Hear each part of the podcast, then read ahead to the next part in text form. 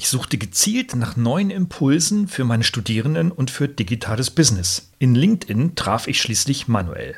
Kurzer Mailkontakt, ein Video und ein Podcast genügten, um sicherzustellen, das ist Ihr Mann zu neuen Formen der Arbeit.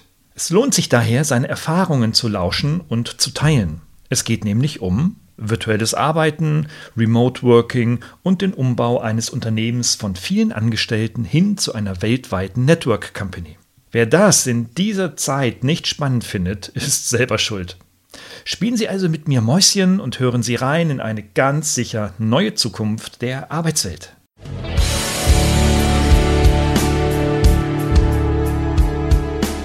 Suchen Sie nach digitalen Strategien für Ihr Unternehmen? Glauben Sie, dass Internet Ihre Kinder schlau macht? Suchen Sie Rat für die Führung unserer jungen Digitalgeneration? Profcast, der Podcast für den verantwortungsvollen und garantiert erfolgreichen Einsatz von digitalen Medien und ihrer Nutzer. Für Unternehmer, Führungskräfte und Mitarbeiter von Professor Gerald Lemke.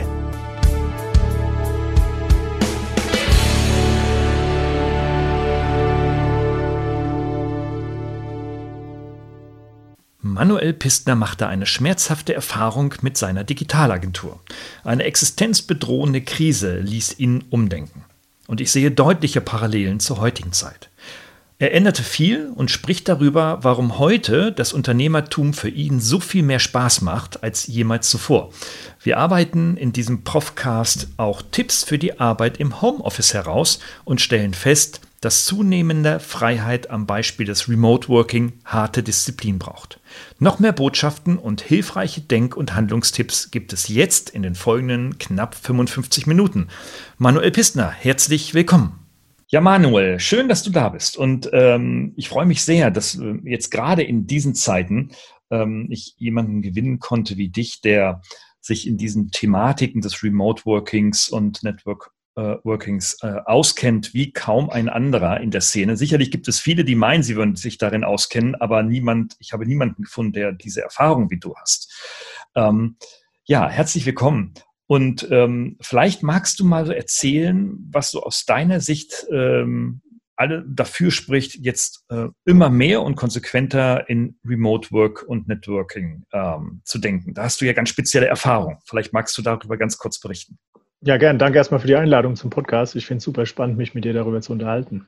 Mhm. Also was ich glaube, ich glaube das schon sehr lange, weil ich habe es in meiner eigenen Firma erfahren. Remote Work ist für viele Unternehmen eine extreme Chance, weil Remote Work wahnsinnig viel mehr Flexibilität bietet.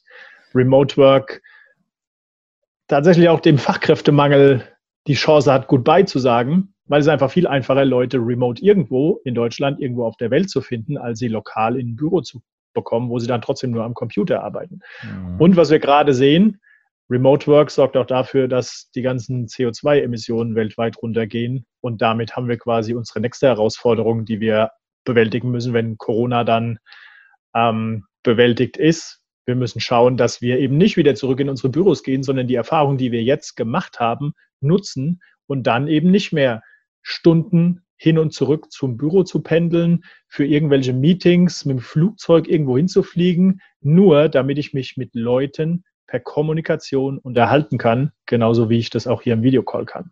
Wir müssen einfach dadurch lernen, dass es nicht immer richtig ist, wenn wir sagen, nein, das geht nicht, nein, das können wir nicht. Wir brauchen persönlichen Kontakt, man muss sich in die Augen schauen. Wir schauen uns jetzt auch in die Augen, ne? Mhm. aber wir müssen uns nicht riechen und wir müssen uns auch nicht anfassen. Wir müssen kommunizieren und es funktioniert und wir sehen, dass es funktioniert, weil alle ja. machen es gerade. Ja. Auf einmal geht es. machen alle. Vorher hatten alle Glaubenssätze, warum es nicht geht und jetzt machen sie es. Ja, das ist der schmale Grad. Machen.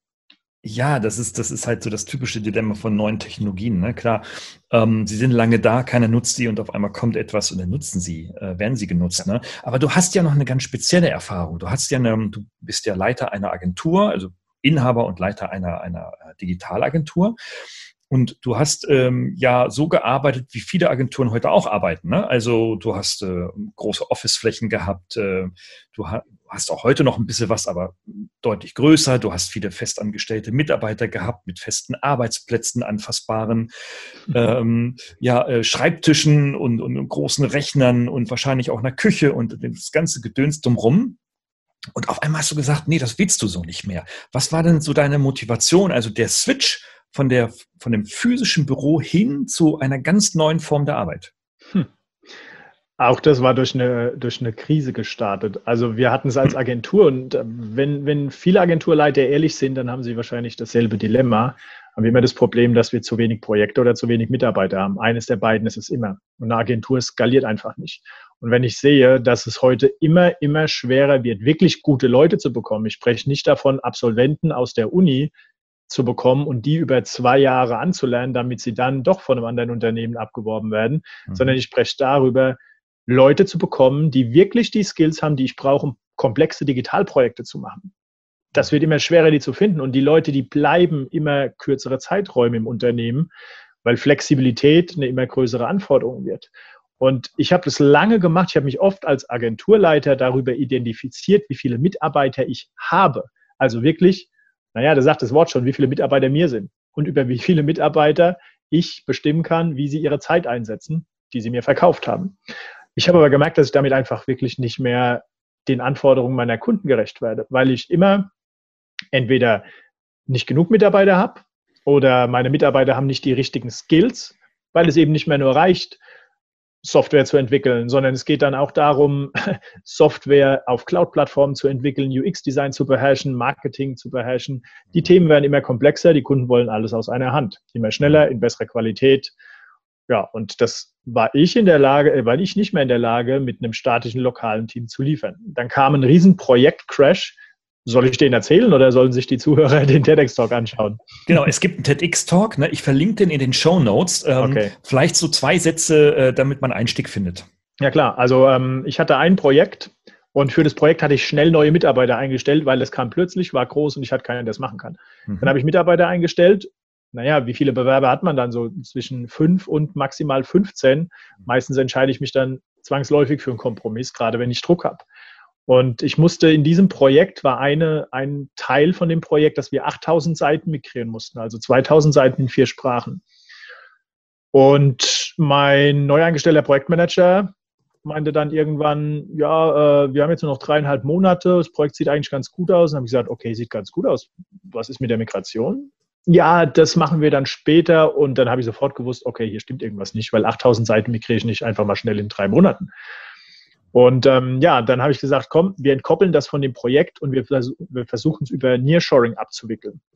Damit bin ich mächtig auf die Schnute gefallen, wurde wahnsinnig verarscht von einem Account Manager.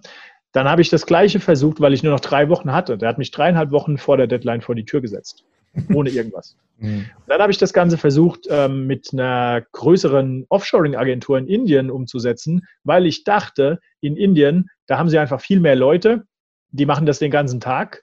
Und ich möchte mich aber nicht wieder verarschen lassen von so einem Account Manager, wo ich keine Transparenz und keine Kontrolle über die Mitarbeiter habe, die ich ja eigentlich nur brauche, sondern ich suche mir einen Freelancer in Indien und der sucht mir eine Agentur. Und meine Idee war, dass da ich dadurch mehr Objektivität reinbekomme und auch die kulturellen Unterschiede überbrücken kann. Mhm. Und er hat mir die auch gefunden. Ich hatte dann innerhalb von zwei oder drei Tagen hatte ich drei Agenturen. Ich habe mir die alle angehört. Ähm, es klang alles gleich, wenn ich ehrlich bin, und habe mir dann eine ausgesucht. Ja, und dann hatte ich wieder einen Account Manager. Und jetzt kommt das äh, Ding, der hat mir zwar jeden Tag zehn Seiten präsentiert, die sie migriert hatten, mhm. aber zehn und 8000, das habe ich einfach ignoriert, dass es überhaupt nicht repräsentativ ist. Und dann kam ein Tag vor der Deadline, der 6.6.2018, 5.28 Uhr. Hi Manuel, I have to cancel the project as of now after discussing with you. Let me know when available. Und da dachte ich, das kann ja wohl nicht sein. Das kann ja wohl echt nicht sein. Mhm. Und, ähm, ja, ich habe verschiedene Studien gelesen über virtuelle Teams von der Stanford University, Flash Organizations, Flash Teams, Stream Teams.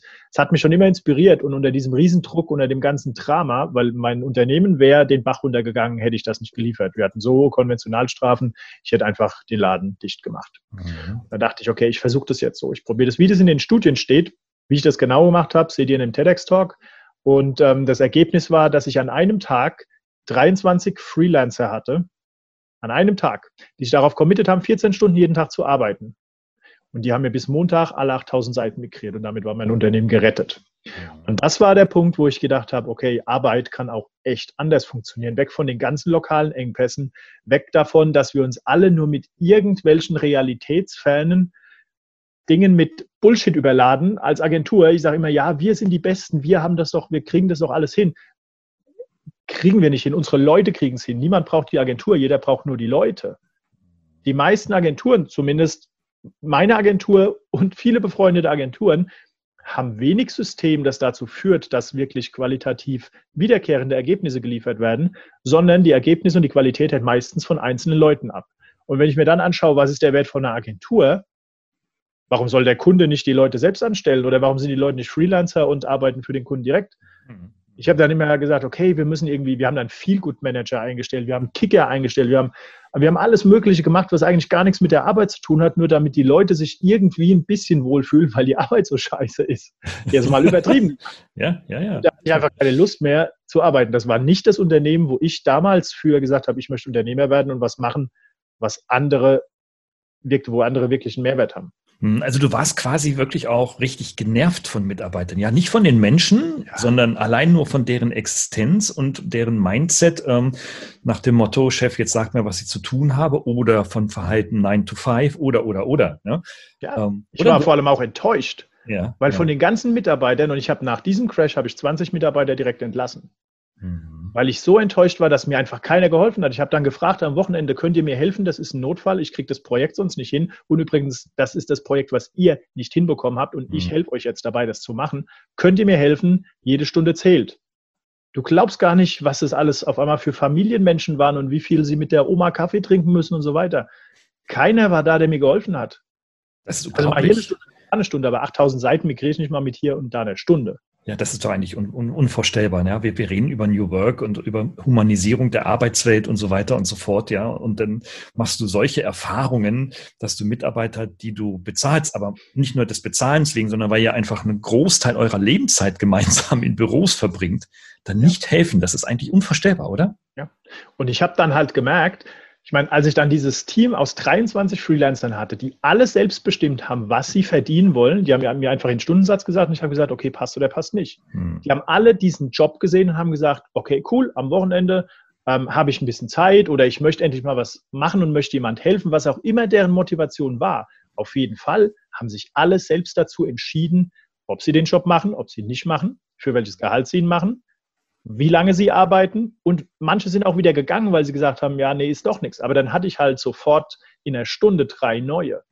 Und diese Selbstbestimmtheit und diese Freiheit von allen und vor allem, dass ich nicht mehr hilflos war und irgendeinem intransparenten System ausgeliefert war, das war für mich ein Augenöffner, dass ich dachte, so will ich nur noch arbeiten. Und warum geht das nicht in einem lokalen Team? Hm. Vielleicht hast du ja auch ein bisschen was, also du hast bestimmt vieles richtig gemacht, äh, sonst wärst du nicht erfolgreich mit deiner Company gewesen, aber du hast mit Sicherheit, vorstellen.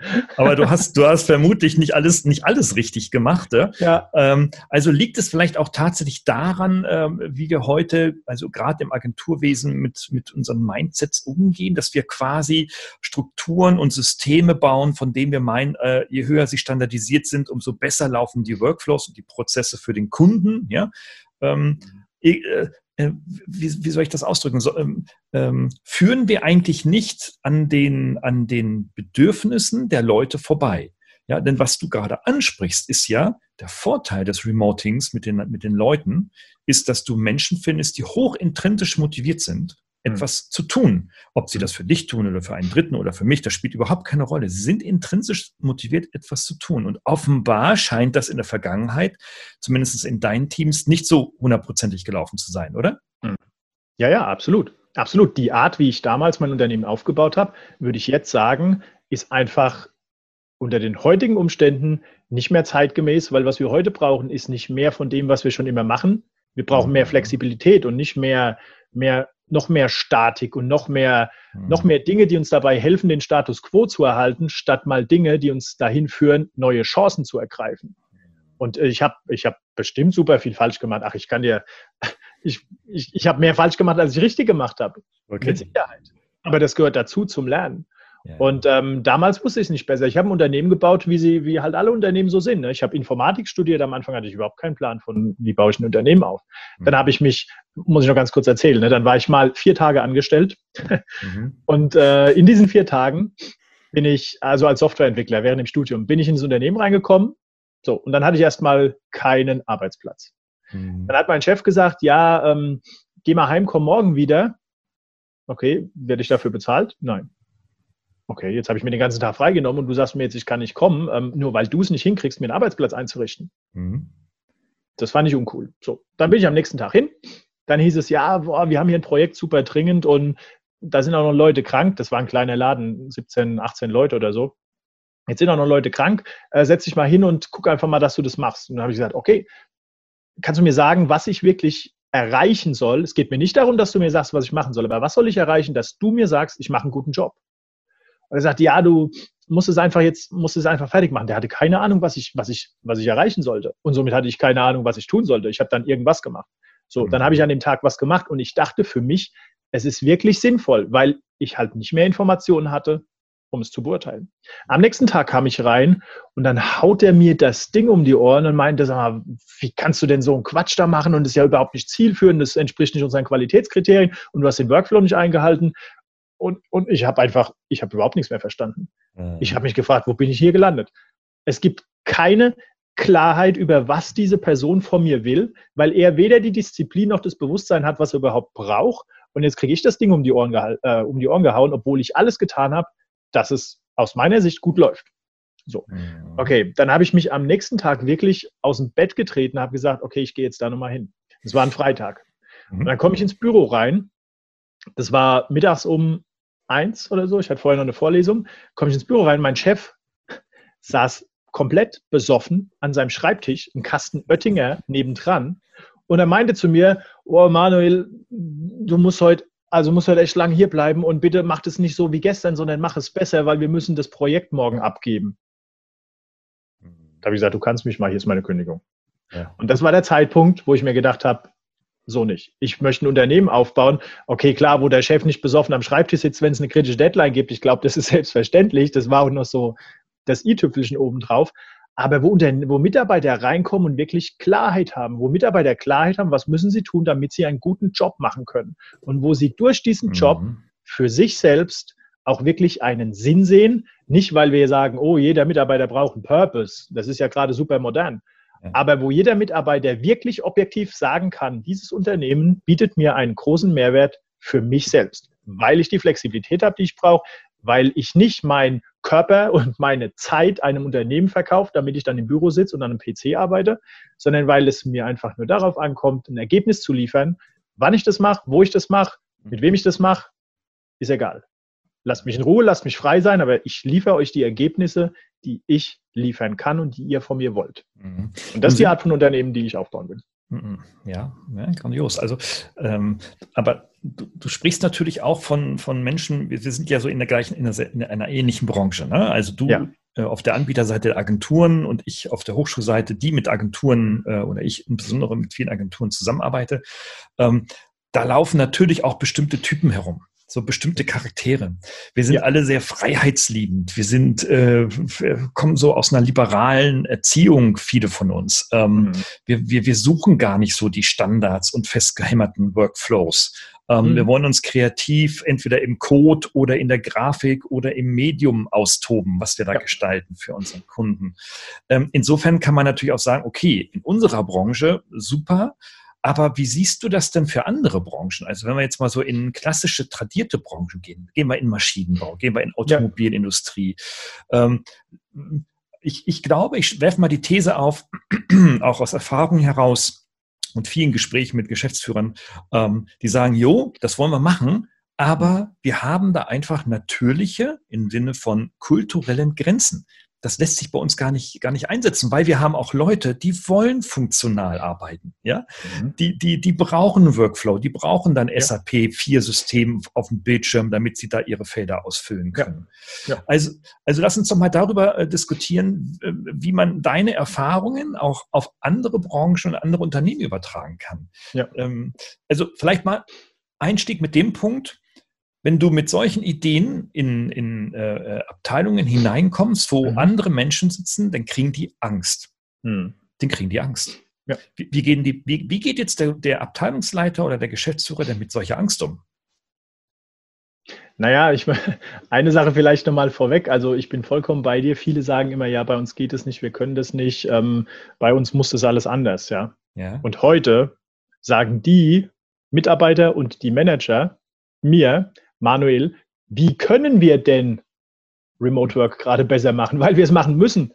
Mhm. Auf einmal geht's. Mhm, mh, und es gibt so viel, das einfach nur durch den Glaubenssatz und die Gewohnheit beschränkt ist und sich deshalb Unternehmen eben nicht dahin bewegen zu dem, was sie eigentlich tun könnten und damit auch nicht das Potenzial erreichen, was sie eigentlich erreichen könnten. So, wenn du jetzt fragst, wie, wie gehen die mit der Angst um? Ähm, die Angst hat ja immer einen bestimmten Grund. Vor was, vor was haben sie Angst? Das ist die Frage. Also manche, manche haben Angst, okay, jetzt werden wir alle durch Freelancer ersetzt. Völlig utopisch. Warum sollen wir alle durch Freelancer ersetzt werden? Nicht jeder wird auf einmal Freelancer. Und es gibt auch bestimmte Positionen, wo es Sinn macht, festangestellte Mitarbeiter zu haben. Wobei ich bin nach wie vor davon überzeugt, es ist völlig egal, ob das Verhältnis eine Festanstellung oder ein Freelancer ist, wenn mhm. das Commitment auf Klarheit basiert, das dafür sorgt, dass Erwartungen auf beiden Seiten gleich sind und die Interessen miteinander übereinstimmen. Ich meine, schau dir an, was, was heute oft passiert. Employer Branding, Personalmarketing. Also frag mal die Leute, die ihre Stellen besetzt haben, ob das dann so ist, wie das im Marketing war. Die meisten stellen fest, nee, da steht irgendwas Allgemeines, was sich gut anhört in der Stellenbeschreibung, dann kommen sie rein, es gibt viel gut und Kicker und vielleicht irgendwie eine schöne Küche, noch ein Kinoraum oder irgendwie sowas. Aber die Arbeit an sich ist trotzdem genauso hierarchisch oft und die Leute sind da trotzdem nicht glücklich. Ich sage nicht, dass es bei allen so ist, aber bei vielen ist es so, weil sie dann merken, okay, ich bin hier doch nicht frei und selbstbestimmt. Ich habe jetzt mal einen Kicker, aber den brauche ich, damit ich mich zwischendurch mal ablenken kann und da mal tun kann, was ich will, weil während meiner Arbeit bin ich eigentlich fremdbestimmt. Und natürlich braucht Freiheit, und jeder will Freiheit, Disziplin. Und je mehr Freiheit du willst, desto mehr Disziplin brauchst du. Und Disziplin ist hart. Disziplin ist, Disziplin bedeutet, die Sachen zu tun, die richtig sind und wichtig sind, damit ich meine Freiheit erhalten kann. Das heißt aber nicht, die Dinge zu tun, die ich jetzt gerade in diesem Moment tun möchte. Und das verwechseln viele. Ja. Das ist in mhm. Unternehmen so, als auch privat. Absolut, ja. Ähm, das heißt also, ja, Freiheit auf der einen Seite wunderbar und toll, dass wir sie haben.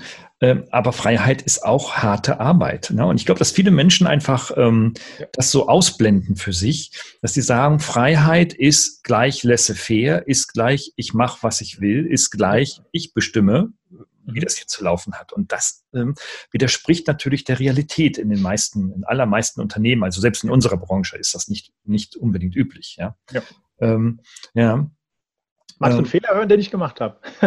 ja, unbedingt, unbedingt. Worst ja. Cases sind immer viel, viel, viel besser. Erzähl genau, mal. davon habe ich viele. Aber einer war, als ich dann diese Sache mit den virtuellen Teams erfahren habe und festgestellt habe, es gibt so viele Freelancer, die selbstbestimmt und frei arbeiten, habe ich gedacht, das will ich mit meinem lokalen Unternehmen auch machen.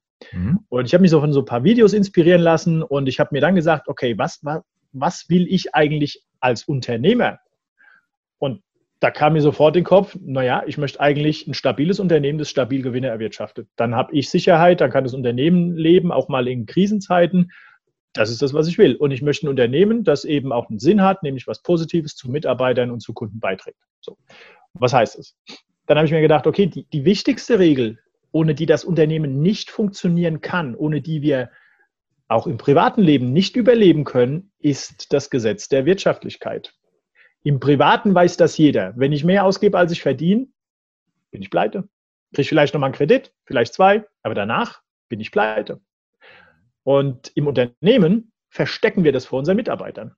Im Unternehmen haben die wenigsten Zugriff auf die blanken Unternehmenszahlen. Im Unternehmen sieht keiner, was der andere verdient.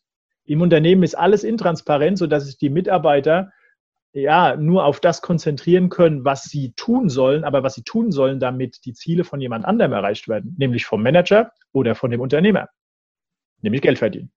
Also in dem Konstrukt, in diesen hierarchischen Organisationen, ist der Mitarbeiter, sorry, alle wollen es nicht hören, eine Ressource, um einen bestimmten Zweck zu verfolgen. Ist so. Da können wir sagen, HR, Human Resources wollen wir anders nehmen, damit es schöner klingt. Klingt auch schöner, ist aber nicht anders. Ist es trotzdem immer noch das Gleiche. Ja. Und ich habe mir gedacht, das will ich nicht mehr habe zu meinen Mitarbeitern gesagt, wir machen jetzt alles transparent, alles. Eure Gehälter, wenn ihr nicht widersprecht, die Unternehmenszahlen, wir drehen das Organigramm um. Es gibt nicht mehr mich als Chef, der euch als Mitarbeiter so einsetzt, dass meine Ziele verfolgt werden, sondern ich mache euch meine Ziele transparent. 15 Prozent Gewinn auf den Umsatz pro Jahr. Das ist mein Ziel als Unternehmer, als Shareholder. Und ihr sagt, was ihr verdienen wollt und ich sage euch, was ich verdiene, wenn ich meinen Job mache. Ich habe mich also als erstes vor meinem Team beworben. Jeder konnte sagen, Manuel, sorry, das ist zu teuer und deine Skills gefallen uns nicht, das hilft uns nicht, dann bist du raus. Dann wäre ich raus gewesen. Also die Mitarbeiter müssen ja mich bezahlen. Es ist ja nicht so, dass ich die Mitarbeiter bezahle. Also vom Administrativen ist das so. Aber wer macht denn die Wertschöpfung? Das sind die Mitarbeiter. Ich habe mit den Kunden nichts zu tun. Außer manchmal in Eskalation. Die Projekte machen die Mitarbeiter, die verdienen das Geld. Und die müssen mein Gehalt mitbezahlen. Nicht andersrum. Und deshalb muss ich die Mitarbeiter unterstützen und ihnen dann Mehrwert liefern, damit sie mein Gehalt bezahlen. Und wir haben das angefangen und haben gesagt, komm, wir setzen uns jetzt alle in den Kreis, jeder bringt seinen Gehaltszettel mit und jeder liest sein Gehalt vor. Mhm. das hat eine Viertelstunde gedauert, bis der erste Mal äh, eine Zahl gesagt hat. Und danach waren alle so voll mit Energie, haben gesagt, Mensch, das ist Wahnsinn, was wir jetzt hier, wir haben jetzt was gemacht, was keiner macht. Das ist einfach ein Tabu, wo keiner drüber spricht, wir haben es gemacht. Boah, fühlt sich super an. Und dann kam der Fehler. Dann habe ich gesagt, okay, ihr seid jetzt alle komplett selbstverantwortlich, ihr kennt die Unternehmensziele, ihr kennt die Ziele eurer Kunden, ihr wisst, was ihr heute verdient und ihr wisst, wo ihr hin wollt. Ich zeige euch nochmal, wie Wirtschaftlichkeit funktioniert. Da haben wir einen Tagesworkshop gemacht und habe ich denen gesagt, was ist EBIT, was ist Cross Profit, was die ganzen wirtschaftlichen Sachen, die man einfach wissen muss. Mhm. Wie funktioniert das? Und dann habe ich gesagt, alles klar. Und jetzt könnt ihr machen, was ihr wollt. Und es gibt nur eine Regel. Und die heißt, was ihr macht und was ihr entscheidet, muss fair und wirtschaftlich sein. Mhm. Und dann haben sie losgelegt. Und vor allem, wir hatten ja schon die virtuellen Teams und damit konnte jeder skalieren. Ich habe auch gesagt, pass auf, wenn ihr eure Arbeit erledigt kriegt und müsst nur vier Stunden am Tag arbeiten, weil ihr euch virtuelle Teams aufgebaut habt, die euch so unterstützen, dass die Arbeit eurer Zeit skalierbar ist. Ich sage euch nicht, ihr müsst vier Stunden arbeiten. Ihr könnt ab jetzt arbeiten, wo ihr wollt, wann ihr wollt, wie lange ihr wollt und wie viel ihr wollt. Und ihr könnt auch euer Gehalt selbst bestimmen. Guckt in euer Accounting-System rein. Da seht ihr die Zahlen. Hier sind die Regeln. Wenn ihr den, den Gewinn ähm, erwirtschaftet habt, abzüglich von dem Gewinn, das das Unternehmen haben will, dann ist es euer Gehalt. Könnt ihr machen, was ihr wollt. Und was ich komplett unterschätzt habe, ist, dass alle sofort euphorisch losrennen und sagen, ja, geil, wir sind jetzt frei, wir können jetzt machen, was wir wollen, wir haben keinen Chef mehr, super. Aber was ich unterschätzt habe, ist, dass die Mitarbeiter noch gar nicht die Skills und die Kompetenz haben, solche komplexen Zusammenhänge überhaupt zu verstehen. Hätte ich mhm. das weiter komplett so gemacht, ohne dass ich eine saubere, klare Führung etabliert habe. Und ich meine Führung, nicht Befehl und Gehorsam, sondern Führung durch Coaching, Support und Training. Dann wäre mein Laden den Bach runtergegangen, weil wir in der Zeit so krass skaliert haben. Auf einmal gab es keine Personalengpässe mehr. Jeder Mitarbeiter hat gesagt, okay, geil, hier ist ein Problem. Liebes HR-Team, sucht mir einen Experten, einen Cloud-Ingenieur, einen DevOps-Ingenieur, was auch immer. Und dann hatten die den. Und die Projekte, die sind gelaufen, das war Wahnsinn. Aber es war nicht mehr wirtschaftlich, weil wir aber so hohe Kosten hatten und alle Mitarbeiter, die bei uns noch angestellt waren, waren auf einmal Overhead-Kosten, passiv. Ne? Die Entwickler haben auf einmal virtuelle Teams gesteuert. Damit muss ich natürlich viel mehr Umsatz machen. Und das war, das war krass. Und das war ein Riesenfehler, weil da muss ich die ganze Firma wieder rumreißen und sagen, okay, wir müssen jetzt erstmal gucken, dass wir die Entwickler auslasten die sollen Programmieren nicht steuern, weil die müssen Geld verdienen. Ist so, dafür sind sie eingestellt worden. Und erst wenn wir so viel Umsatz haben, dass die Entwickler als produktive Ressource das Geld verdient haben, dass wir Break-Even sind und dann noch neue Projekte obendrauf kommen, dann könnt ihr das tun, was ihr wirklich gut beherrscht, nämlich mit virtuellen Teams wieder skalieren. Und das Ergebnis war, da haben recht viele Leute gekündigt weil sie gesagt haben, oh, jetzt werden wir hier wieder in der Freiheit eingeschränkt und das war einfach vom Change schlecht gemanagt aus heutiger Sicht mit meinen Learnings, die ich aber damals alle nicht hatte. Und deshalb muss ich sagen, es war gut so, ich möchte nie wieder zurück, aber heute mit dem Know-how würde ich es anders machen. Genau, und das wäre jetzt meine nächste Frage. Das interessiert, ja. glaube ich, alle. Ja. Was würdest du heute mit diesen Learnings anders machen? Ja. Also, weil die Idee ist ja grandios und, und viele versuchen mhm. sich an diesen Ideen, ja? Was, was würdest du anders machen? Also ich würde als erstes schauen, dass das, was gerade da ist und funktioniert und vor allem die, ich sage es immer wieder provokativ, die Ressourcen, die ich als Unternehmer, als Manager mir dazu gekauft habe, also meine Angestellten, dass die ausgelastet bleiben. Wenn die nicht das Geld verdienen, dann geht der Laden den Bach runter. Mhm. Das ist so. So. Und dann würde ich schauen, also wenn jemand mit virtuellen Teams skalieren will, dann erst, wenn wirklich mehr Arbeit da ist, als mit dem lokalen Team erledigt werden kann. Und dann auch die Aufgaben rausgeben, die das lokale Team nicht gerne macht oder nicht gut kann. Dass man sich dafür ein virtuelles Team zum Skalieren aufbaut und dann eben damit wächst. Das ist die eine Sache. Und die andere Sache ist, wenn man eine Kultur aufbauen, die wirklich selbstbestimmt, transparent, flexibel ist, dann braucht es, und das war ein sehr wichtiges Lessons Learned noch, dann braucht es absolute Klarheit in der Accountability und in der Responsibility. Und das war so ein Augenöffner für mich, weil in Deutschland kennen wir nur Verantwortlichkeit. Wir kennen nicht Accountability und Responsibility. Das ist aber ein wesentlicher Unterschied, den mir erst mein virtuelles Team also meine operative Leiterin, die ist auch eine Freelancerin, beigebracht ja. hat. Kannst du kurz, kannst du kurz dein Verständnis dieser beiden Begriffe? Ja, äh, ja, ja, da komme ich jetzt mhm. zu. Mhm. Bei uns gibt es Zuständigkeit in Deutschland ne? oder Verantwortlichkeit. Wir sagen immer, ja, ich bin dafür verantwortlich. Aber was heißt das? Muss ich es machen? Muss ich es beaufsichtigen? Wie was heißt Verantwortlichkeit? Und wie, ich habe immer gesagt, okay, du bist jetzt verantwortlich. Und darunter hat jeder was anderes verstanden. Selbst wenn ich gesagt habe, du bist für die Qualität verantwortlich, hat jeder was anderes darunter verstanden. Accountability heißt Monitoring. Du musst dafür Sorge tragen, dass etwas erledigt wird. Du musst es aber nicht selbst erledigen. Responsibility ist, du bist dafür zuständig, es zu erledigen. Also du hast quasi jemand, der monitort, der schaut, okay, werden die Sachen erledigt und der einfach schreit und sagt, ähm, hier läuft was außerhalb vom Plan. Hier ist die Qualität so schlecht, hier ist unsere Wirtschaftlichkeit nicht gut genug, hier sind unsere Kunden nicht zufrieden, hier was auch immer. Und daraufhin müssen Maßnahmen ergriffen werden. Also die Leute, die responsible sind, die es tun müssen, damit das besser wird. Und das erfordert, das braucht Zahlen. Und jetzt schau mal in Agenturen, wie viele Agenturen wirklich, also wirklich im Detail ihre Qualität und ihre Wirtschaftlichkeit und ihre Performance in Zahlen auf Knopfdruck haben? Ja, niemand natürlich. Also eine rhetorische Frage. Ne? Genau, aber das ist ein großes Problem. Ja. Was ich nicht wirklich weiß und sehen kann, kann ich auch nicht steuern. Dann ja. steuere ich das auf Gefühl. Mhm. Dann steuern wir auch mit Gefühl. Deshalb habe ich früher mit meinen, mit meinen Mitarbeitern auch oft ähm, Gespräche geführt, wenn ich gesagt habe, pass auf, schaut mal, hier sehen wir in unserer BWA, dass wir nicht wirtschaftlich sind. Ja, aber wir machen ja schon so viel und es, es fühlt sich alles so viel Druck an. Gefühle und Fakten zu trennen ist eine der wichtigsten Sachen. Ich habe immer gesagt, ich habe keinen Bock mit euch über Gefühle zu reden. Das war ein großer Fehler, weil damit nehme ich die Menschen nicht mit. Die haben aus meiner Sicht aber immer nur über Gefühle reden wollen und damit verändere ich die Realität nicht. Ja, und ein, ein Fehler, den ich gemacht habe, neben nicht zu verstehen, was ist Accountability, was ist Responsibility, war, Gefühle und Realität klar zu trennen und Menschen als Menschen zu behandeln, auf Gefühlsebene. Jeder Mensch, dem geht so gut, wie er sich gerade fühlt und der leistet so viel, wie er durch seine Gefühle gerade leisten kann. Mhm. Und die Realität, also was muss ich wirklich, wirklich tun, damit ich eine Sache so verändere, dass ich meinem Ziel näher komme. Und dafür haben uns OKRs, also Objectives und Key Results, geholfen, indem wir alles, wirklich alles messen wenn ich mein Sales-Team frage oder gefragt habe, wie ist gerade die Pipeline? Ja, die ist gut, die ist super, die ist besser als äh, vor zwei Monaten. Zwei Wochen später, ja, die Pipeline wird gerade leer. Sag mal, mhm. kann das mhm. kommen? Das ist rein auf Gefühlen basiert. Und ich sage immer, zeig mir die Zahlen. Wo stehen die Zahlen? Teil dein Screen, zeig mir die Zahlen im CRM. Wo sehe ich die Zahl der Sales Pipeline? Dann steht da eine Zahl. Und wenn er sagt, die ist gut, dann frage ich, warum ist die gut? Mit was vergleichst du diese Zahl? Und dann schauen wir zurück. Und dann verstehen wir, ist es wirklich gut oder glaubt er nur, ist es gut, weil heute ein Kunde gesagt hat, er macht bald einen Abschluss.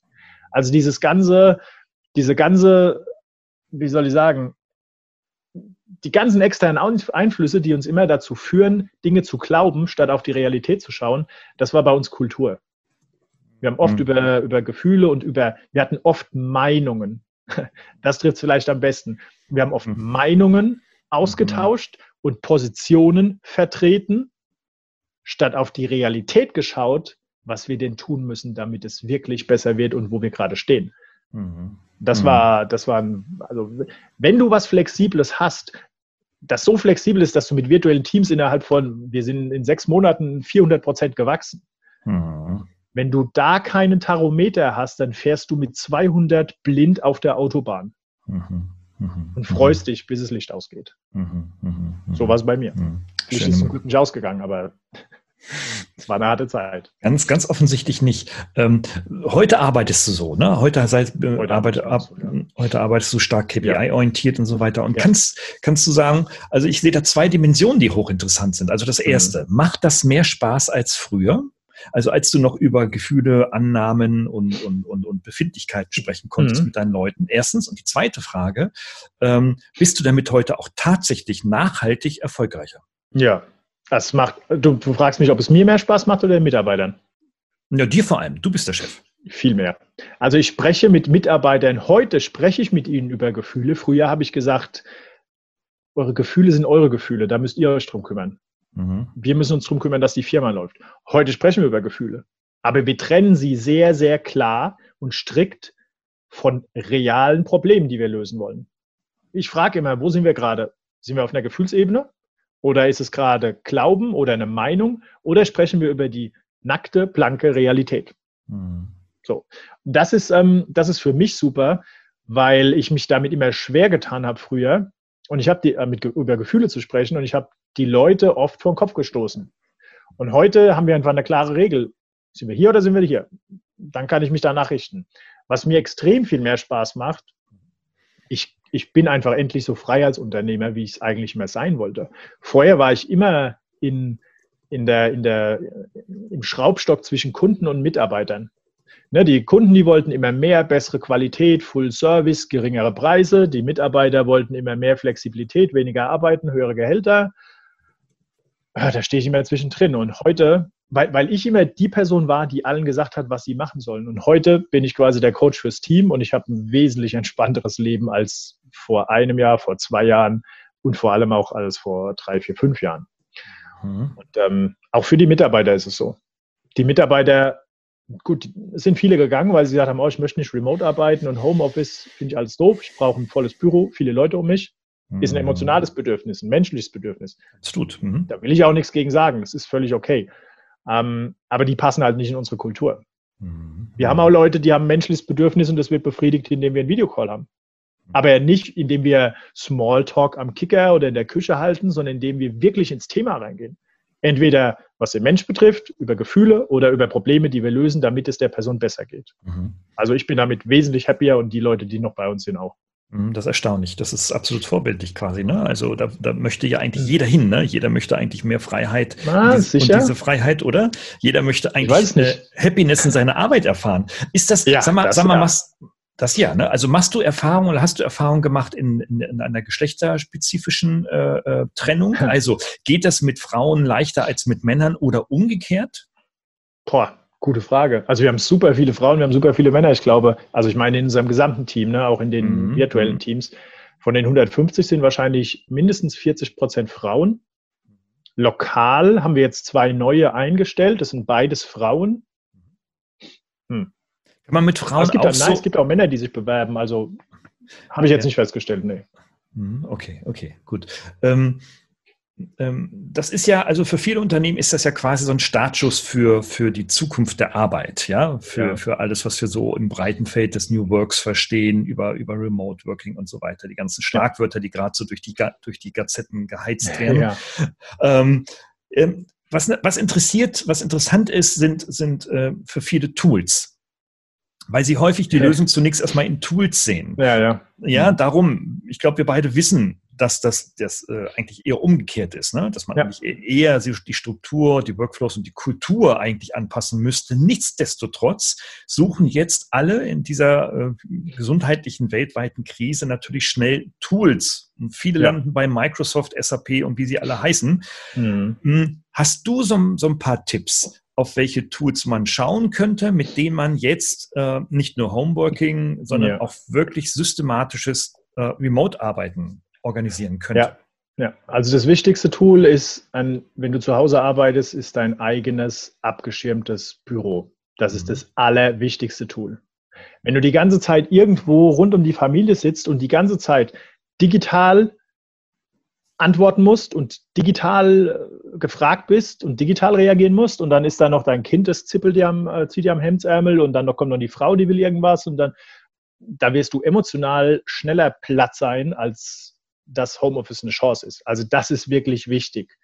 Ich habe ja auch meinen eigenen Raum. Ich arbeite von zu Hause. Ich habe hier einen ganz kleinen Raum. Da sitze ich drin und habe alles, was ich brauche. Ja? Tasse Kaffee und mein Laptop. Mhm. Und das Zweitwichtige ist Timeboxen.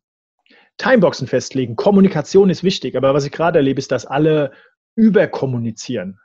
Mhm. Einfach unstrukturiert, mal hier eine Message rein, mal da eine Message. Viele sagen auch, das soll man machen. Ich bin der Meinung, das killt Effizienz, Effektivität und den Kopf von vielen Menschen. Weil ich habe selbst erlebt, ich hatte eine Zeit lang, wo ich genauso gearbeitet habe. Dann habe ich mich morgens an den Laptop gesetzt. Alle Programme waren quasi noch offen und dann gucke ich erstmal in Slack. Ne, das ist ein Tool für, für mhm. Chatnachrichten. Dann waren mhm. da sechs Messages. Dann habe ich geschaut, okay, dann beantworte ich die jetzt noch schnell und ach, E-Mails und dann muss ich noch hier und in Hangouts und in LinkedIn und da, da, da. Überall habe ich nur geschaut, wo schreit es am lautesten und wo muss ich jetzt irgendwas machen. Manchmal habe ich einfach nur die ganzen Tabs durchgeklickt, um zu gucken, ob irgendwo was schreit. Da mhm. wirst du komplett, also ich wurde da komplett wahnsinnig. Ich habe teilweise echt fertig am Schreibtisch gesessen und gedacht, ich schaffe das so nicht. Obwohl eigentlich gar nichts Schlimmes war. Ich habe mich einfach nur selbst verrückt gemacht. Mhm. Und heute ist es so, ich habe immer ein Stundenblöcke, Focus Time. Da mache ich alles aus. Da erreicht mich auch keiner. Wenn mich einer anruft, gehe ich nicht dran. Ich versuche einfach wirklich unterbrechungsfreie Zeit für mich zu reservieren. Und dann habe ich eine Viertelstunde, da kann jeder mit mir reden, sprechen, Zeiten buchen, Termine buchen im Kalender. Da kann meine Familie reinkommen, sagen, ich brauche mal irgendwas. Aber dann weiß ich, okay, jetzt ist die Zeit, wo Leute irgendwas mit mir machen können. Dann bin ich quasi gesteuert. Anders steuere ich. In den 60 Minuten steuere ich. Da schaue ich, was muss ich tun, was ist wirklich wichtig, ohne dass ich unterbrochen werde. Das ist das Zweitwichtigste. Das sind aber beides Methoden, die Disziplin brauchen. Die können dir kein Tool bieten. So, und dann kommen die relativ einfachen Sachen. Okay, Videocalls, ich meine, das ist wirklich egal. Da nimmst du Zoom, nimmst Teams, nimmst ähm, Hangouts, nimmst Schlag mich tot. Es gibt etliche Tools. Die erfüllen alle ihren Zweck. Die Frage ist, wie du sie nutzt. Was, was super, super effizient bei uns ist, ist nicht zu schreiben, ich brauche mal deine Hilfe, wann hast du Zeit? Okay, da. Ja, da kann ich aber nicht. Ja, wann hast du denn dann Zeit? Ja, muss ich mal gucken. Ah, wahnsinnig viel Kommunikation für einen Termin das macht mich wahnsinnig. Sondern es gibt Tools wie Calendly oder Bookings in Office 365, HubSpot als CM hat es auch. Da schickst du einfach einen Link und sagst, such dir einen Termin aus. Und was ich dann halt oft erfahre, ist, dass Leute sagen, ah ja, dein Tag ist ja so voll und ich brauche dich jetzt aber dringend. Okay, ich kann jetzt schauen, ob ich für dich irgendwo einen Timeslot frei mache. Das heißt für mich weniger Fokuszeit und mehr, ähm, mehr Unterbrechung. Aber durch die Timeboxen, die fest in meinem Kalender sind, kann ich sehen, wie sich das auswirkt. Ja, wenn ich mit dir jetzt einen Podcast mache, dann weiß ich genau, was ist denn die Konsequenz. Und wenn ich das aber nicht habe und komme die ganze Zeit nur fremdgesteuert ähm, in meinen Tag rein, dann mache ich einfach irgendwas und am Tagesende weiß ich nicht mehr, mehr was ich gemacht habe. Und diese Disziplin zu haben, sich zu überlegen, was will ich genau von dem anderen und wie viel Zeit brauche ich von der Person wirklich und wenn ich sehe, Mensch, der Manuel hat immer einen vollen Terminkalender, okay, dann plane ich vielleicht einfach mal einen Tag oder zwei voraus, damit Sachen nicht immer nur dringend werden, sondern ich mich auch mal mit wichtigen Sachen beschäftige und nicht immer nur, wenn es Feuer brennt und ich jetzt den Manuel unbedingt brauche und er wieder keine Zeit hat. Böser Manuel. Mhm. Ja, ja, genau. Du bist denn schuld, genau. Richtig. Genau. Wenn andere ihre Bedürfnisse nicht kriegen, äh, genau, genau. bekommen, dann ist der andere schuld, ja. Hm. ja. Das erleben wir alle in unserem Alltag. Also hochinteressant, was du erzählst. Ja. Ich habe heute Morgen gerade das Skript geschrieben für ein neues Video, das ich dazu machen werde. Exakt dazu. Ah, es ist total witzig, dass, dass, dass das jetzt aus dem Gespräch äh, von dir auch kommt. Also ja. ähm, super. Ich werde es in den Show Notes natürlich ähm, dann verlinken, wenn es dann fertig ist irgendwann mal. Okay, ja super. Mensch, toll. Also wir sehen also, hm, es, es sind gar nicht so die technischen Tools, das ist alles äh, trivial, sondern äh, eigentlich hat das Thema Homeworking und Remote Working eigentlich eher was damit zu tun, wie ich mich zu Hause organisiere. Ja. ja und ich erlebe es auch. Ich bin auch in quasi Quarantäne. Ähm, mhm. unsere Hochschule hat geschlossen bis Mitte April und ähm, habe jetzt natürlich die ganze Familie auch dauerhaft um mich herum für die nächsten Wochen. Und da merke ich es auch, ja. Also wenn ja. da alles um meinen, zwischen meinen Beinchen herumfleucht und äh, zupfelt, ja. wie du so schön gesagt hast, ne, da kriegst du echt eine Macke. Ne? Also ähm, Also darum, diese, diese Homeoffice-Organisation, das wird eine große oder ist für viele, viele Menschen eine ganz große Herausforderung. Das sehe ich aber auch so. Es ja. braucht Disziplin. Aber ich sehe da echt eine essentielle Chance drin, weil mehr Disziplin, Fokus und Bewusstsein tut der gesamten Gesellschaft gut. Absolut, ja, ja. Also ich umarme dich, Manuel, äh, für diese Aussage. Aber vielleicht hast du noch eine Erfahrung und einen Tipp. Wie sieht das denn aus ähm, mit dem, ja, mit der, mit der Fähigkeit von Disziplin? Das hat ja was mit Fähigkeiten zu tun. Also wie, hm. wie, wie schaffe ich es, wenn ich jetzt so ein chaotisch kreativer Typ bin und zu Hause den ganzen Tag herumflippe und am liebsten 35 Projekte parallel mache? Ja. Wie bringe ich mich dann äh, jetzt und vor allem auch nachhaltig zu mehr Disziplin? Also was ist da so dein Point of View? Also ich würde sagen, ein Coach. Mir hat ein Coach extrem geholfen, der mich immer wieder accountable hält, der mir wirklich auch manchmal die nackte, hässliche Wahrheit ins Gesicht hält. Manuel, du hast dich darauf committed und du hast es nicht gemacht. Ja. Okay. Okay. Willst du es verbessern? Die einfach dir wirklich Bewusstsein, Bewusstsein schenken, und dir dabei helfen, für dich herauszufinden, was will ich wirklich. Und dann ist es so, wenn ich was will, dann bleibt es so lange ein Wunsch, bis ich den ersten Schritt mache. Ne, wir sehen es immer an Neujahr. Zu wissen, dass ich trainieren sollte und trainieren, mhm. dazwischen liegt Handeln. Und das, das fehlt aber. Wir wollen alle, wir haben alle Ideen. Ne? Ach, wie viele NDAs ich immer unterschreibe mit irgendwelchen Ideen, die nicht mal das Papier wert sind, auf das sie geschrieben sind weil die Leute nur Ideen haben. Aber durch Ideen hat noch nie jemand irgendwas Großartiges geschaffen. Die Execution ist es, was dann Dinge in der Realität ähm, erschafft. Und ähm, dabei hilft mir ein Coach sehr. Ich habe hier zum Beispiel bei, bei äh, Remote Work, ähm, jetzt kann ich nicht jeden Tag äh, die ganze Zeit, wenn ich ein Problem habe, irgendeinen Coach haben. Wir haben hier so ein Kartenspiel. Das ist ein Coaching-Kartenspiel. Das ist für unser Team. Das hat jeder. Damit sind quasi Fragen drauf, die verschiedene Bereiche im Gehirn triggern. Also die ersten, die ersten, das sind so vier Kategorien. Die ersten äh, vier Kategorien sind quasi dazu da, überhaupt erstmal zu verstehen, was ist dein Problem wirklich. Was, was genau ist dein Problem? Ist ein emotionales Problem? Geht es dir gerade nur nicht gut? Musst du deshalb mal raus vor die Tür und, keine Ahnung, ein bisschen Sport machen? Oder hast du wirklich ein physisch reales Problem? So, und wenn du das hast, dann ist das nächste Mal zu explorieren, okay, gucken wir doch mal hinter diese Fassade von dem Problem. Was sind denn da für Optionen? Wie könnte es denn danach aussehen? Und anschließend haben wir noch ähm, die Frage oder die Kategorie an Fragen, dass sich die Leute überlegen, was habe ich denn schon selbst an Skills, an Ressourcen, um mein Problem selbst zu lösen? Und die meisten haben wirklich alles, was sie brauchen, um ihr Problem zu lösen. Sie sind sich nur nicht bewusst, was ihr Problem wirklich ist und was sie tun können. Und die dritte Kategorie von Fragen, äh, die vierte Kategorie von Fragen ist, was ist dein Maßnahmenplan? Was ist das erste, was du jetzt tun kannst? Was kannst du morgen tun und was willst du über die Woche erreichen? Schreib's auf, nimm Zettel und Stift, schreib's auf. Und das ist, das ist pure Accountability. Viele Menschen, die fühlen sich dann nicht supported.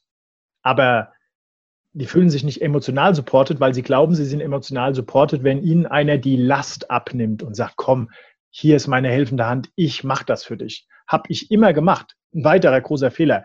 Ich war immer Mr. Fixit, war immer der Firefighter. Ich habe alles gelöst, was meine Mitarbeiter an Problemen hatten. Mhm. Was habe ich dadurch erreicht, dass sie mir dankbar waren? Nein. Sie waren einfach nur abhängig von mir, weil sie selbst das nicht hinbekommen haben. Ja, ja. Das war ein weiterer großer Fehler. Ja, ja großartig. Großartig, ja. ja. Ähm, Jetzt sind viele natürlich auch äh, Inhaber, Unternehmer, äh, sind in der Geschäftsführung, äh, zumindest Führungskraft in ihrem Unternehmensbereich und ähm, stellen die sich natürlich alle die Frage, okay, als erstes, äh, das erlebe ich jedenfalls in diesen Tagen, wir müssen jetzt irgendwie mit dieser Krise umgehen und äh, ich muss jetzt irgendwie meine Leute arbeitsfähig nach Hause bekommen. Das ist ja, ja, ja. super, super, super, super dringend und drängend für alle. Ähm, aber das wird irgendwann vorbei sein. Ich gehe davon ja. aus, wir gehen alle fest davon aus, irgendwann wird das vorbei sein. Ja. Und jetzt, jetzt wäre es natürlich ein Wunsch oder eine Vision, dass das vielleicht dann nicht so wieder den alten Trott von früher aufnimmt. Von früher Absolut. heißt also von vor zwei Wochen. Also was könnten denn heute ähm, mhm. Äh, CEOs, Geschäftsführer, ähm, äh, Inhaber tun, damit das auch ab Herbst, also nach der großen Sommerpause, auch vielleicht so weitergeht? Ähm, holen Sie die, sollen Sie die Leute wieder alle ins Büro holen? Ähm, äh, sollen die Infrastrukturen technisch weiter ausgebaut werden? Ja, also ja, ja. Was, was, was wäre da ähm, dein konkreter Rat? Naja, also wir sehen ja, es geht. Ne? Also natürlich gibt, ich will nicht sagen, es geht für alle. Leute, die eine Produktion mhm. haben, haben ein Riesenproblem, weil die müssen Dinge physisch produzieren. Das muss ich vor Ort machen, solange es noch keine Roboter gibt, die das machen und die von der Ferne steuern kann. Mhm. Aber die Technologie ist ja alles da. Die ist auch nicht schwer zu nutzen. Ich muss keine riesen Investition tätigen. Ich kaufe mir eine Lizenz für Zoom und kann per Remote mit allen kommunizieren. Das Wichtige ist, glaube ich, nur, dass die Manager, die heute noch hierarchisch managen, verstehen, dass sie nicht auf der Basis von Verfügbarkeit, Availability managen müssen, sondern auf der Basis von Ergebnissen. Und dann haben sie auch nicht mehr die Angst vor Kontrollverlust, weil wenn die Leute nicht mehr hier bei mir physisch vor Ort sind und ich bin es als Manager nicht anders gewohnt, außer Managing by Walkaround zu machen, klar habe ich dann Angst und Kontrollverlust, dass meine Leute vielleicht einfach mal gar nichts mehr machen. Mir ist aber völlig egal, was die machen. Ich muss einfach als Manager lernen, dass es mir egal ist, was meine Leute machen. Es muss mich interessieren, was die Ergebnisse meiner Leute sind und wo sie Support brauchen. Das alles. Und wenn, wenn, wenn jetzt Manager, die, ich glaube, die meisten sind nicht auf den Kopf gefallen, wenn die sehen, okay, es geht ja sogar. Es funktioniert ja und die Realität ist, es, funktioniert. Wenn die das als Anstoß nutzen und zu sagen, okay, jetzt, haben, jetzt wurden wir gezwungen zu mehr Flexibilität, was können wir denn jetzt tun, um diesen großen Schritt zu verbessern, weiter auszubauen und uns hin, hinzubewegen in Richtung mehr Flexibilität, Selbstbestimmtheit für unsere Mitarbeiter. Ich glaube, damit steht und fällt. Das hat nichts mit Technologie zu tun.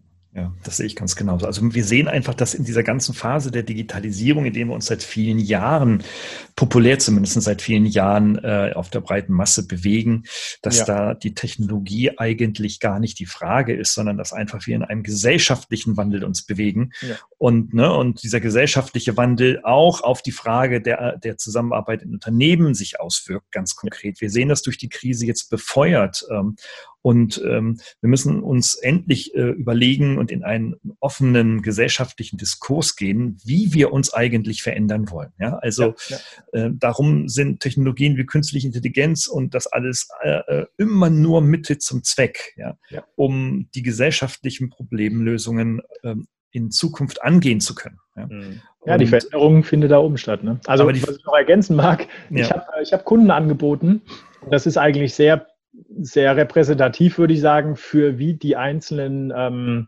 Hierarchien in Unternehmen denken. Ich habe Kunden angeboten, hier, wenn ihr Probleme habt mit Remote Work, meldet euch, ich helfe euch kostenlos. Kein Thema. Mhm. Ich habe das den Managern angeboten, ich habe das den Top-Managern angeboten, ich habe das auch den Mitarbeitern angeboten, also den normalen Mitarbeitern, ne? Mhm. die dann die, die eigentliche Arbeit machen. Wer hat sich da gemeldet? Mitarbeiter? Fast nicht. Irgendwie haben die das alles hinbekommen. Die Manager haben sich gemeldet, weil sie halt Angst und Kontrollverlust haben. Das heißt, was jetzt gerade passiert ist, die Mitarbeiter stellen fest, oh, wow, das geht ja. Und ich kann ja dann einfach mal zwischendrin, ja, okay, dann räume ich halt mal meine Waschmaschine ein. Und wenn ich meine Arbeit mache, wenn ich mein Ergebnis liefere, ist doch alles gut. Mhm. Das funktioniert, das gibt mir mehr Freiheit, das gibt mir mehr Selbstbestimmtheit. So, das geht in die Richtung. Und dann hast du die Manager, die sagen, oh, ich brauche meine Leute alle wieder im Büro. Okay, dann kommen alle wieder ins Büro. Wahrscheinlich bleiben die aber nicht so lange. Die suchen sich dann ein Unternehmen, was Remote-Arbeit anbietet. Und dann wird der Fachkräftemangel noch ein größeres lokales Problem. Hm. Der ist hausgemacht. Ich habe keinen Fachkräftemangel mehr. Aber ich habe nicht die Zauberformel. Ich habe einfach nur meine lokalen Beschränkungen einfach aufgelöst. Und die Chance ist jetzt da, dass Unternehmen das auch machen können. Mhm, absolut. Vielleicht abschließend doch dazu. Ähm, wir hatten ja in unserem Vorgespräch, hast du mir auch erzählt, äh, dass du mit, mit ähm, Netzwerkagenturen und ähnliches zusammenarbeitest, um halt eben genau die Fachkräfte zu bekommen. Kannst du dazu noch ein paar Worte verlieren? Also wie kann ich jetzt als Manager, ja. wo gucke ich im Internet gezielt hin, ne, damit ich ähm, erste Schritte gehen kann, um beispielsweise gute Remote-Worker zu bekommen? Also gute Remote-Worker, also ich nehme mal das Wort gute weg und sag mal, Remote-Worker kriegst du auf allen möglichen Freelancer-Plattformen, also Fiverr, mhm. Guru, Upwork, Freelancer.com, People per Hour, you name it. Also es gibt, es gibt so viele, es ist echt Wahnsinn. Das mhm. zeigt den Trend. Mehr Flexibilität, Unabhängigkeit, Freelancer. Wirklich gute, meine Erfahrung ist, von zehn sind zwei bis einer gut, wirklich gut. Das heißt, du musst mit zehn sprechen und du brauchst die Tools und das Assessment, um herauszufinden, sind diese Freelancer wirklich gut. Vor allem musst du aber verstehen, meistens kennen wir es in lokalen Unternehmen so, dass wir Mitarbeiter einstellen, damit sie Teil unserer Kultur werden. Das heißt, Kultur ist ja was Implizites oft. Kultur heißt ja oft, wir wissen, wie wir uns verhalten müssen, weil wir es so gelernt haben. Wir wissen, wie wir arbeiten, weil wir es über die Zeit so gelernt haben. Ne? Deshalb sechs Monate Probezeit, dann kommt er da rein und nach einem Jahr sehr produktiv. Nach einem Jahr. und ähm, bei Freelancern ist es so, die haben bestimmte Skills. Lokale Mitarbeiter haben auch Skills, aber meistens kommt es ja nicht auf deren Skills an, sondern ich äh, gucke halt, okay, was hat er für Erfahrung und ähm, was hat er für Skills natürlich und dann wird er eingestellt und ähm, verkauft quasi seine acht, acht Stunden am Tag an das Unternehmen und dann, dann wird da irgendwie gearbeitet. Bei Freelancern ist es so, die haben ihre Skills und die wollen sie einsetzen und auch nur diese Skills. Wenn ich einen guten Entwickler habe, ist der größte Fehler, den ich machen kann, dem Entwickler zu sagen, jetzt mach bitte auch noch richtig Server ein. Das macht ein DevOps-Ingenieur, ist ein anderes Skill. Ne? Mach bitte auch Qualitätssicherung. Guck dir doch mal die Usability von der Software an. Manage doch mal deine Arbeit. Damit schütte ich den mit Sachen zu, die gar nicht in seinem Bereich liegen, was er machen will und kann. Was macht der Freelancer? Er geht, weil er sagt, sorry, ich möchte entwickeln und nicht den ganzen anderen Kram drumherum machen. Und ähm, das andere Ding ist eben, dass Unternehmen lernen müssen, nicht mehr mit impliziten Erwartungen zu führen, sondern mit expliziten Erwartungen zu führen. Also wirklich Klarheit darüber bekommen, was will ich eigentlich von meinem Mitarbeiter, was ich vorhin gesagt hatte. Was muss der Mitarbeiter wirklich liefern, damit der Mitarbeiter gut ist? Das ist das, was mir in meinem ersten Job komplett gefehlt hat. Deshalb bin ich auch gegangen. Und ähm, heute ist es halt so, dass, dass das meiste immer implizit ist. Dass die meisten keine klaren Strukturen haben, die dabei helfen, dass Mitarbeiter auch wissen, was sie tun müssen, damit sie gut performen. Das muss ich, glaube ich, ändern. Und ähm, weil du fragtest, wo man gute Freelancer herbekommt, die Plattformen, die es gibt, ähm, da kriegst du gute Freelancer. Aber ein guter Freelancer allein ist keine Garantie dafür, dass du damit Erfolg hast, wenn du nicht verstehst, wie du einen Freelancer managen und führen musst. Hast du da einen Tipp, ähm, vielleicht einen Buchtipp oder, oder einen Link oder ähm, irgendetwas? Also ich habe einen YouTube-Channel, Manuel Pistner, da habe ich ganz viele Praxisbeispiele, irgendwas mit virtuellen Teams und da beschreibe ich, ich habe ein Video, das heißt, warum du keine Mitarbeiter findest. Mhm. Das ist, glaube ich, eine sehr gute, eine sehr gute, ein sehr guter Einstieg. Ist auch ein bisschen provokativ, wird nicht jedem gefallen, aber das ist das, was ich gemerkt habe, was ich ändern muss, damit ich mit Freelancern gut arbeiten kann. Mhm. Okay, den Link, den suche ich raus, den gibt es in den Show Notes. Ja? ja okay. Genau. Manuel, wir sind in Stunde schon dabei. Ähm, viele müssen jetzt wieder weiter ihre Leute nach Hause schicken und das zu organisieren. Ja. und und, und ähm, ja, ich danke dir erstmal für deine äh, ausgesprochene Offenheit. Ja, du hast nicht über die Schwächen von Mitarbeitern gesprochen, ähm, die dich zu deinen Handlungen und zu deinen äh, ja, Bewegungen in den letzten Jahren getrieben haben, sondern ja mhm. vor allem auch über deine Schwächen, über deine Fehler. Das ist äh, nicht nur sympathisch, sondern ich glaube, das ist einfach eine ganz, ganz große Offenheit und ein Vorbild, wie man über dieses Thema denken kann. Dafür danke ich dir herzlich und ich glaube, ähm, dass dir dann die Zuhörerinnen und Zuhörer da auch äh, mit Sicherheit gerne Feedback geben. Ähm, die Links ähm, zu Manuels LinkedIn-Profil gibt es auch in den Show Notes und den Videos und zusätzliche Informationen, die im Gespräch ähm, herauskamen, sodass man also hier ähm, tatsächlich weiter Kontakt aufnehmen kann und sich in das Thema weiter einarbeiten kann. Manuel, wie war es für dich? Ja, war super. Also ich, ich bin immer wieder begeistert, wenn ich mit Leuten darüber sprechen kann, die offen für sowas sind. Es gibt auch viele, die sind dafür verschlossen und sagen, kannst du doch nicht machen, geht doch gar nicht, mehr als die anderen. Aber ich hoffe einfach, dass ich durch solche Beispiele auch wirklich zeigen kann, dass Arbeit anders funktioniert. Und dass es nicht so ist, dass das alles fest und statisch und gegeben ist, sondern dass es oft nur einen ersten Schritt braucht, sei er durch Corona gezwungen oder durch intrinsische Motivation gegangen, bis es wirklich Veränderung gibt. Und die kommt nur durch Machen. Die kommt nicht durch Glauben, die kommt nicht durch Denken und die kommt nicht durch Vermuten. Die kommt einzig und allein durch Machen. Also, wenn ihr Ideen habt, macht sie. Macht Fehler und lernt daraus. Das ist das Einzige, wie es Verbesserungen gibt. Ein wunderbares Schlusswort, das du haben sollst, äh, Manuel. Also nochmal herzlichen Dank, alles Gute für dich, bleib gesund, munter und äh, weiterhin so erfolgreich. Ciao. Danke, dir das Gleiche. Danke. So.